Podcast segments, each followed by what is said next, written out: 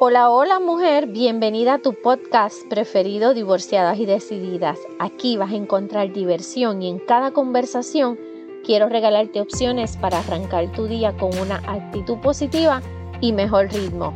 Yo he sido divorciada pero siempre decidida. Estaré compartiendo trucos, historias, soluciones y nuevos enfoques para sobrellevar los retos que se presentan a diario. Mi nombre es Vivian Arroyo y estaré cada semana conversando de las situaciones que atravesamos como mujeres divorciadas y mujeres decididas. Aquí vas a descubrir cómo abrazar los cambios, completar cada meta, compaginar tus diferentes sombreros y mejorar la calidad de vida. Asimismo, entender y atender altas y bajas que puedes encontrarte con tu querida socia. Y tú, que tienes hijos, descubrirás mejores maneras para ser asertiva con ellos. Asimismo, reaprender a tomar decisiones y mega necesario diseñar tu próxima relación de pareja. Hola, ¿cómo estás? Me alegro que podamos encontrarnos un ratito para dialogar algo bien importante. Tal vez no sea uno de mis temas preferidos, tal vez no sea de las cosas que a mí me gustan hablar. Quienes me conocen saben que me considero una persona muy optimista, muy positiva. Y en mis adiestramientos, talleres, encuentros, no me gusta resaltar cosas negativas ni asuntos negativos. Me gusta siempre ofrecer alternativas para enfrentar todo lo que nos pueda estar sucediendo en esos momentos. En los pasados años se ha hablado sobre el estudio del optimismo y se ha orientado a encontrar evidencia y la relación con la salud mental. El optimismo ha sido identificado como un factor de protección contra las adversidades. O sea, lo que te estoy diciendo es que ser optimista, buscar enfoques positivos y optimistas, te van a ayudar mucho y te van a proteger contra las adversidades y te van a proteger en cuestiones de tu salud mental. ¿Qué sucede o cuál es el mayor beneficio con relación al optimismo? Mira, la gente optimista experimenta una variedad de emociones positivas. Entonces, estas emociones positivas protegen su sistema inmunológico. Esto está estudiado. Hace su sistema inmunológico más fuerte. Esto hace que se recuperen más pronto de intervenciones médicas o como te dije, de adversidades. Así que el optimismo es una medicina muy buena, especialmente en estos momentos que estamos viviendo. Pero ¿qué pasa? Lamentablemente es una conducta que se pierde, o sea, se pierde rápido ante cualquier variante y eso es un detalle que tenemos que estar bien, bien advertidas para entonces reforzarlo. Que nadie te quita el optimismo, o sea, buscar ya sean libros, series, revistas, artículos y personas optimistas para reforzar y mantenerte en esa modalidad. No es fácil, pero no es imposible. Es una cuestión eh, de estilo de vida, vamos a llamarle así.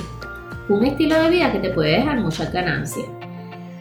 Pero, ¿por qué te traigo esta parte del optimismo? Porque puede ser un gran paso para evitar producir, evitar eh, atentar contra tu vida. Quiero, quiero levantar una serie de conversaciones contigo relacionadas a la prevención. Y hoy vamos a prevenir las cuestiones del suicidio. La palabra nada más le, para, le, eriza la piel a uno, le para los pelos a uno. Pero es algo que sucede y es algo que tenemos que estar bien atentos y atentas a nuestro alrededor. ¿Está bien? Es una triste realidad, pero hay que hablar de ella. Ese es uno de los grandes errores eh, históricamente en familias donde han ocurrido suicidios y no se habla, no se orienta, no se previene. Yo he tenido la oportunidad de tomar adiestramientos con doctores especialistas en la prevención de suicidio y de verdad es muy, muy importante conocer un poco de este tema. Así que por eso quiero tomarme unos minutitos para darte una información bien importante. estamos en momentos bien diferentes, tanto en Puerto Rico como en todos los países. Y con los temas de salud pública también es diferente en cada país. Y te digo, te menciono, en Puerto Rico el promedio de suicidios anuales de 289. Es importante mencionar que al igual que en el resto del mundo, el suicidio se reporta principalmente en hombres, aquí en Puerto Rico y en el resto del mundo.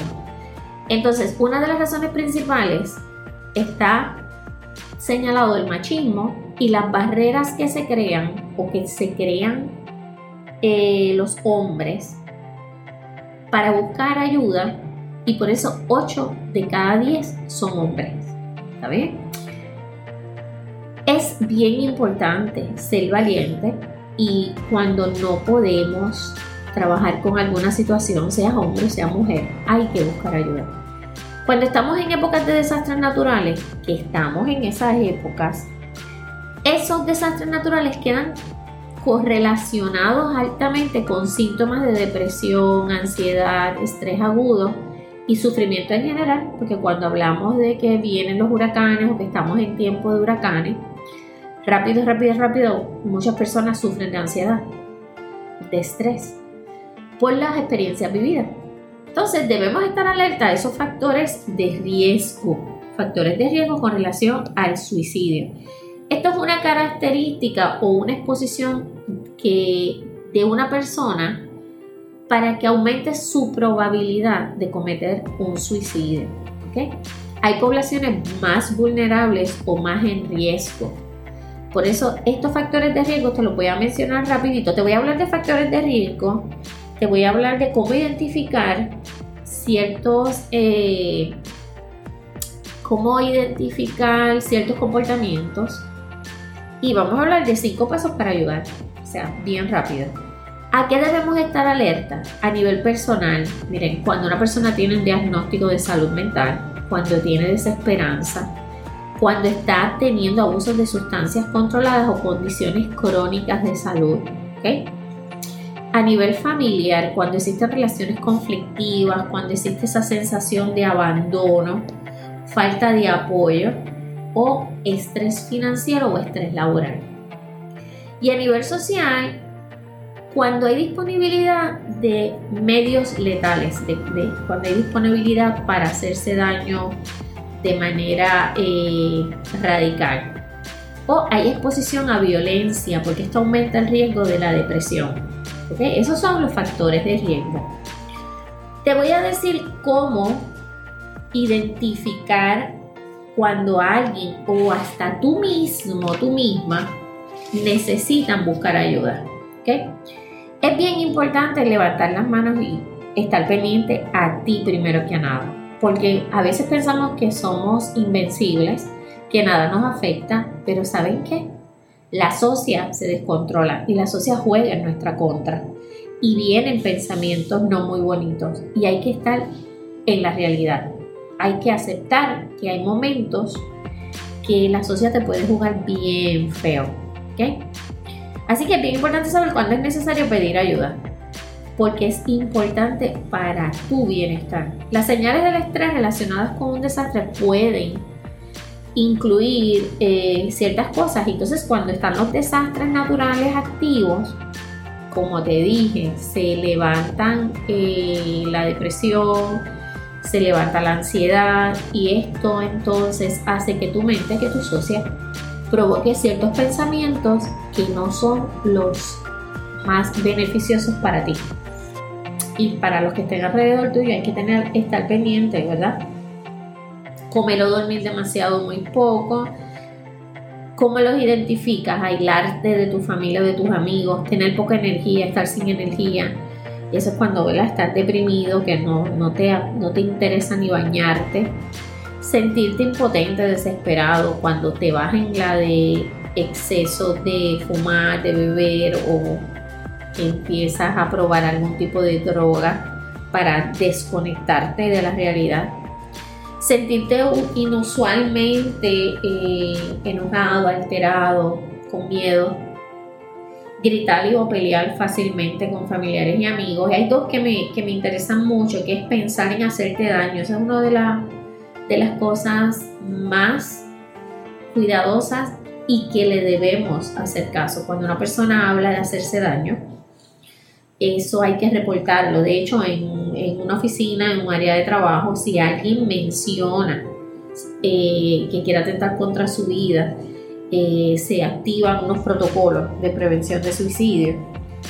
Eh, personas muchas veces cuando van a los médicos les hacen esas preguntas y es parte del protocolo. ¿Usted ha pensado en suicidarse? Y suena como, como algo ilógico de preguntar. Pero saben que hay personas que lo contestan claramente que sí y ahí rápidamente se activa un protocolo. Y otro asunto a identificar cuando necesitas ayuda es no poder realizar las tareas diarias, especialmente las de atender los hijos o ir a trabajar, ser productivo. Cuando tu vida ha sido productiva y siempre has ejecutado unas tareas diarias y de la noche a la mañana todo esto cambia, hay que buscar ayuda, señores. Hay que identificar esas señales y hay que ser valiente, levantar la mano y decir, necesito ayuda, ya no puedo más. ¿Okay?